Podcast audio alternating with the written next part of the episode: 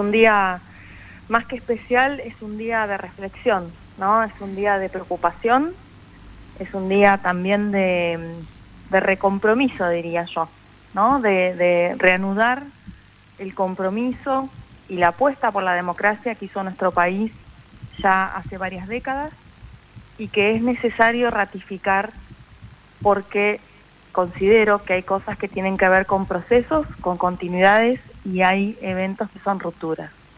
Entonces, hace tiempo que se viene hablando de un deterioro de la democracia, del deterioro del debate público, en fin, de una serie de signos que expresan preocupación.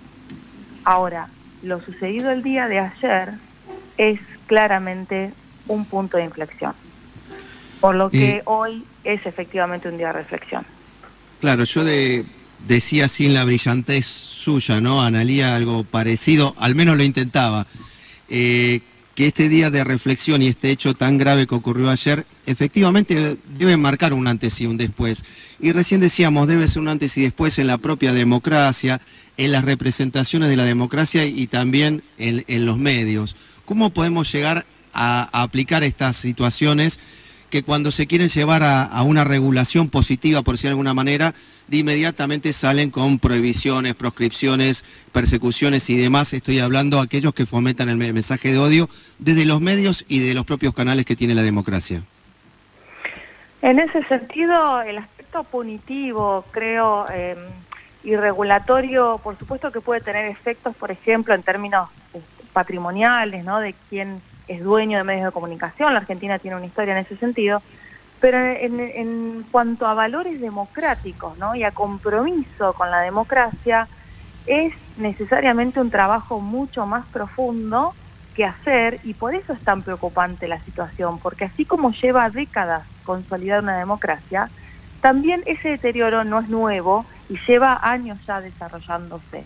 Entonces, eh, más que una cuestión de regulación o una mm, medida ¿no? que pueda de alguna manera sancionar discursos que extremen, ¿no? que, realmente se vuelvan de un extremo inadmisible, más que eso eh, hay que trabajar el compromiso con los valores democráticos, de los cuales uno de los principales es el pluralismo, es la alternancia, ¿no? Entonces es fundamentalmente la democracia qué es. La democracia es un sistema que permite resolver los conflictos de manera pacífica. Justamente ese es su sentido. Esa es la clave, eso es lo que diferencia, es, conceptualmente y empíricamente lo que distingue una democracia de algo que no lo es. Entonces hay procesos electorales, hay otros atributos típicos de la democracia, por supuesto el Estado de Derecho, por supuesto los derechos humanos. Podemos pensar en muchos atributos, pero si uno lo reduce al mínimo, a la mínima expresión, ¿qué es la democracia? Es un sistema que nos permite administrar nuestras diferencias que existen, que son innegables, nuestros conflictos, que ahí van a estar, y más cuando hay un predominio capitalista, ¿no? De un sistema capitalista que genera desigualdad, ahí van a estar esos conflictos. La democracia permite, de alguna manera, resolver esos conflictos pacíficamente. Pero, por eso, un hecho como el de ayer, que justamente va al corazón de la capacidad de la democracia de resolver, que es pacíficamente, es tan grave. Estamos hablando con Analía Or, docente, politóloga. Eh, en estas horas eh, seguramente ustedes están en contacto este, permanente, ¿no? Las politólogas, ¿qué, qué primeras reacciones hubo eh, de sus colegas y sus compañeras de- del resto de, Latinoamérica? Muchísima eh, preocupación. Esto eh, tenemos que eh, pensarlo también en un contexto regional, ¿no? En un contexto internacional también en donde hay una radicalización de las posturas de derechas, del discurso público incluso, hay un corrimiento de los límites de lo decible en público y de lo eh, que, de lo que de aquello que se puede proponer como alternativa política. Hay un corrimiento en ese sentido.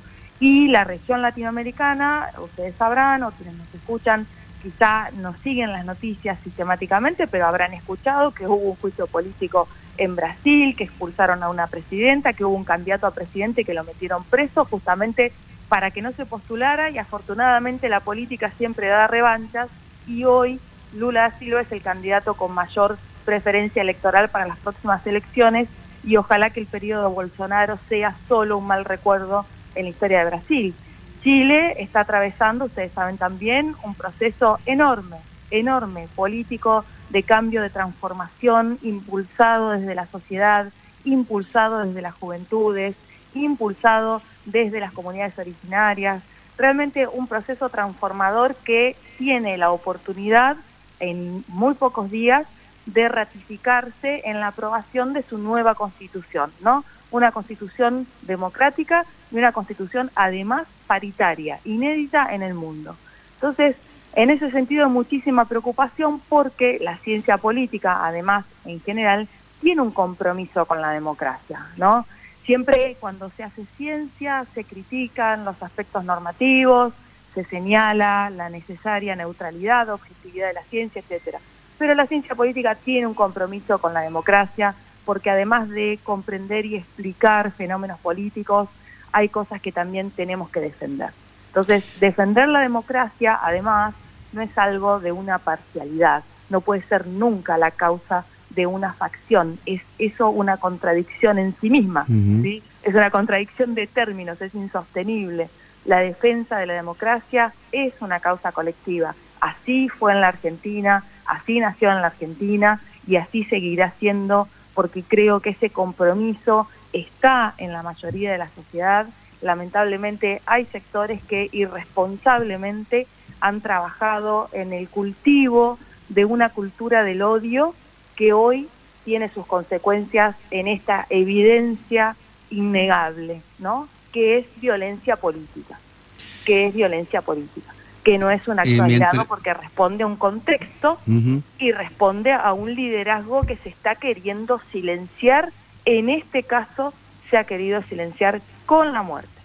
Por lo tanto, no hay duda sobre que es una situación de violencia política.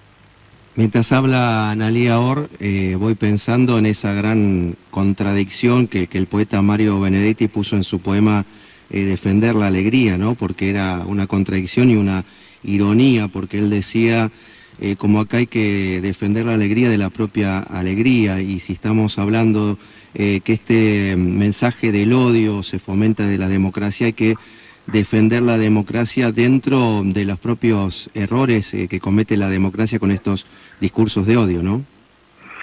Es que es muy importante advertir que ese discurso de odio no es un discurso de justicia. Es muy importante advertir eso, porque uno podría respetar que hay personas que consideran que hay liderazgos que son cuestionables, digamos que no están de acuerdo, que no, no comparten su proyecto político, pero es muy importante advertir que ese discurso de odio no es un discurso de justicia. Hay una enorme diferencia en ese sentido. Por lo tanto, ese discurso de odio es solo, solo funcional a intereses conservadores, a intereses que pretenden que no solo nada cambie, sino que se retrotraigan los avances de las últimas décadas. Lamentablemente eso tampoco es una situación exclusiva de la Argentina. Hay una respuesta, hay una respuesta de la derecha, ¿no? de, la, de, la, de la derecha radicalizada, que utiliza ahora mecanismos de la democracia y mecanismos de la comunicación para intentar hacerse del poder y restaurar de alguna manera lo que consideran un orden perdido, que es lo típico digamos, de cualquier respuesta conservadora. Entonces, en ese sentido, es necesario invocar a quienes quizá están en desacuerdo con el liderazgo de una dirigente como Cristina Fernández de Kirchner, que quizás em, detestan incluso expresiones no políticas relacionadas con el, con el peronismo, que piensen dos veces antes de adherir a discursos de odio que destruyen hasta su propia posibilidad de ser parte de un proyecto democrático, en todo caso alternativo, ¿no? Diferente y que eh, pudiera representarlos mejor. Entonces, los discursos de odio son funcionales a las respuestas conservadoras, son funcionales a intereses concentrados. Cuidado, porque el discurso de odio no es un discurso de justicia. ¿Cómo deberíamos marchar hoy, Analia? hoy pacíficamente en, en, consistencia y en coherencia, en coherencia y en consistencia con nuestra propuesta democrática y con nuestro compromiso democrático, siempre la respuesta democrática es una respuesta pacífica. Así que hoy es reflexionar, es dialogar, es pensar en conjunto, es movilizarse, es comentar, es hacer lo que cada uno necesite hacer en el marco de su libertad democrática, que es posible justamente por eso, porque hay una democracia, pero pacíficamente, porque esa es la clave de nuestra respuesta frente a tanta violencia. Analia Or, gracias, muchas gracias por este contacto con Helio 4 en un día tan especial, muchas gracias. A ustedes, abrazo.